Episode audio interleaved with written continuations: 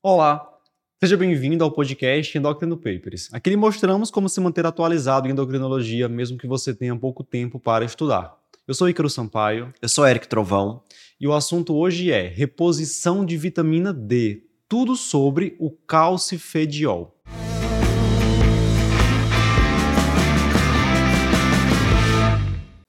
Eric, chegou recentemente ao mercado brasileiro uma nova forma de repor a vitamina D, que é o calcifediol. E assim, Isso. se tem medicação nova, é certeza que haverá várias dúvidas. Isso, já me perguntaram bastante. É, é superior ao colecalciferol? Quando é que eu vou preferir um ou outro? Qual é a dose utilizada? Como prescrever? Há alguma diferença de posologia? Enfim, a gente vai discutir tudo isso hoje. E vamos começar, obviamente, explicando o que danado é calcifediol. Fala aí pra gente. Vamos lá, pra gente falar o que é o calcifediol, a gente tem que lembrar rapidamente o metabolismo da vitamina D, porque a gente tem vários metabólitos dessa vitamina D. Né? A vitamina D que geralmente a gente repõe, que é a vitamina D3 de origem animal, é o colecalciferol, certo. é uma vitamina D que precisa passar por metabolização até chegar à sua forma ativa, que é o calcitriol, que é a 1,25 de hidroxivitamina D, que é que vai ter efeito, certo? Só que no meio entre o colecalciferol e a formativa, que é o calcitriol, a gente vai ter uma hidroxilação hepática desse, desse colecalciferol, ele vai para o fígado, tem uma enzima lá, 25-hidroxilase, que vai colocar um hidroxila lá na, na sua molécula e sai de lá 25-hidroxilase. Essa 25-hidroxilase vai para o rim para ser ativada em calcitriol. Essa 25-hidroxilase, que inclusive é o, o metabólito que a gente dosa para saber se o paciente tem ou não deficiência de vitamina D, é exatamente essa 25, hidro, é, é, 25 hidroxivitamina D, ela é o calcifediol. Certo. Certo? Entendi. Então ele pula uma etapa ele da metabolização. Pula uma etapa da metabolização. E quando eu dou a vitamina D3, que é o calciferol, eu sei que ele vai ter que passar pelo fígado, aí depois passar pelo rim para ter a formativa e ter efeito.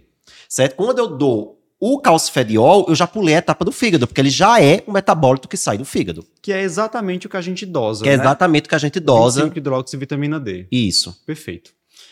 Teoricamente, né, na prática a gente vai falar, pode ser outra coisa, mas teoricamente, quais são as vantagens do calcifediol em relação ao colecalciferol? A primeira vantagem está na absorção intestinal. Né, a absorção intestinal do, do calcifediol ela é mais eficaz do que a do colecalciferol.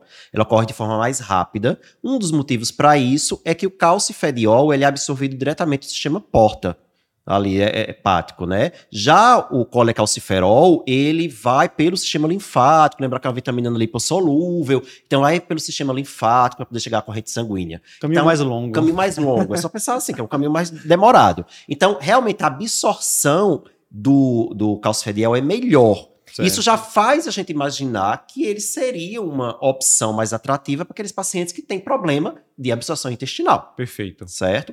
É, uma outra vantagem é justamente pular uma etapa da metabolização. Sim. Né? Então, hoje a gente sabe que existem muitos polimorfismos nessa, nesse citocromo que possui essa enzima hepática que, ati, que, que hidroxila a vitamina D no fígado, que forma a 25 hidroxila, a, a 25 hidroxivitamina D. D.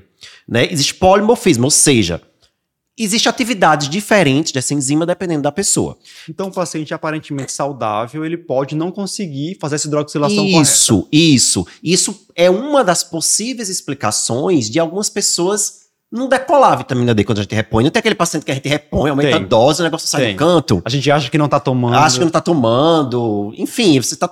Será que é a marca? Troca a marca. Às vezes pode ser sim um polimorfismo desse citocromo hepático. Certo. Né? Ao dar o calcifediol, eu tô pulando esse problema. Né? Claro que eu tô falando aqui de uma vantagem teórica. É, do ponto tá? de vista biológico, então, parece ser muito melhor, né? Isso. Absorção mais fácil e pula uma fase do metabolismo. Agora, a gente pratica uma medicina baseada em evidências. Isso. E considerando as evidências, eu posso dizer que o calcifediol é superior ao colecalciferol em relação à redução de desfechos, principalmente desfechos ósseos? Não, não posso dizer isso porque a gente não tem estudo de desfecho com, com calcifediol. Né, eu preciso ainda. Eu, os estudos que eu tenho são estudos pequenos, que mostram que a absorção é melhor, que os níveis de 25 hidroxivitamina D aumentam mais rapidamente, o que é lógico, porque eu estou dando a 25 hidroxivitamina D que é que eu vou dosar. Então, ele mais rapidamente atinge o nível ótimo. Agora, se essa droga vai ser melhor do ponto de vista de desfecho em relação ao colecalciferol, eu não sei. Eu tenho dúvida em relação ao desfecho do colecalciferol, da vitamina D. São tantas dúvidas, tantos estudos é, é, é, é frustrantes que a gente tem, até do ponto de vista ósseo mesmo. Já né? que a gente está falando de osteoporose, né, os estudos pivotais com as medicações que são utilizadas para tratar a osteoporose, por exemplo, bisossonatos, os pacientes estavam utilizando colecalciferol. Colecalciferol. Aí eu chegar agora e, e ah, não, vamos substituir pelo, pelo calcifediol todo mundo, não dá para eu fazer isso, porque eu não tenho estudo dizendo que a, vai manter a eficácia. Excelente. Da, da própria droga antiosteoporose que eu tô falando, que eu tô fazendo. Falta ainda uma evidência que mostre realmente uma superioridade do calcifediol em relação ao colecalciferol. Em E relação principalmente a em relação a desfecho. Ou seja, eu vou vou trocar agora dos meus pacientes o colecalciferol pelo calcifediol? Não. Não. Não há evidência para dizer isso. Certo. Certo? Considerando tudo isso, né? Essas vantagens biológicas, o que a gente tem de evidência, quais são as situações que agora, a partir de hoje, na nossa prática, eu devo preferir o calcifediol? Então, não é porque eu não vou substituir, na maioria dos pacientes, que não tem aquele nicho que vai se beneficiar do calcifediol, principalmente considerando as, as características que a gente citou. A melhor absorção intestinal, a absorção mais eficaz, e pular a etapa hepática. Certo. Então, pela lógica, quais seriam os dois nichos de pacientes que poderiam se beneficiar da, da, da- do calcifediol, da droga? Paciente com má absorção intestinal, e aí a gente pega tantos pacientes com doença primária, com doença celíaca, por exemplo, quanto pacientes, que a gente tem muito, endócrino tem muito, Sim. paciente pós-bariátrico. É que a gente tem dificuldade em atingir os níveis ótimos de vitamina D, de chegar àquela, àquele 25 hidroxivitamina D acima de 30 com a, a vitamina D3. Claro que tem paciente, se eu tô fazendo a vitamina D3 no paciente pós-bariátrico e tá, tô chegando onde eu quero, ok, não preciso trocar. Mas se eu tô com aquele paciente tendo dificuldade com a reposição, então tá fazendo doses muito altas e acaba gastando muito por estar fazendo doses muito altas, aí vale a pena você tentar o calcifediol e ver se com o calcifediol você não vai conseguir atingir os níveis ótimos de uma maneira mais fácil, maneira menos comprimida e até talvez baratear o tratamento. Acho que vai ser a indicação mais frequente na nossa prática Eu acho, agora. Vai ser o paciente pós-cirurgia bariátrica, né? Isso. Não é tão frequente a gente ter pacientes com doença hepática, né? Ou com doença inflamatória intestinal, por exemplo. É. Mas A, a doença hepática que você citou seria uma outra indicação, né? O paciente tem doença hepática, a eficácia da hidroxilação da vitamina D ali está diminuída.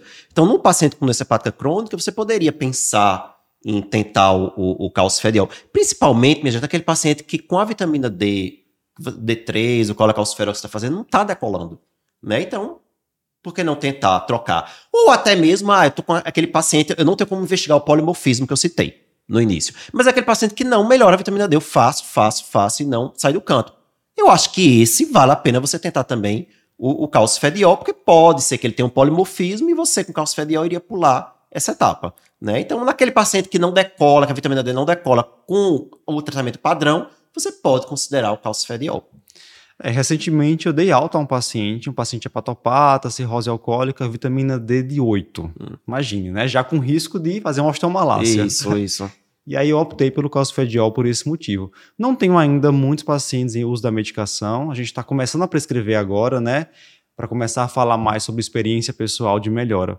Mas ele Eu- deve retornar em breve. Eu tenho uma paciente pós-bariátrica que estava usando é, três comprimidos por semana, 50 mil unidades de vitamina D, e a vitamina D dela nunca chegou acima de 30.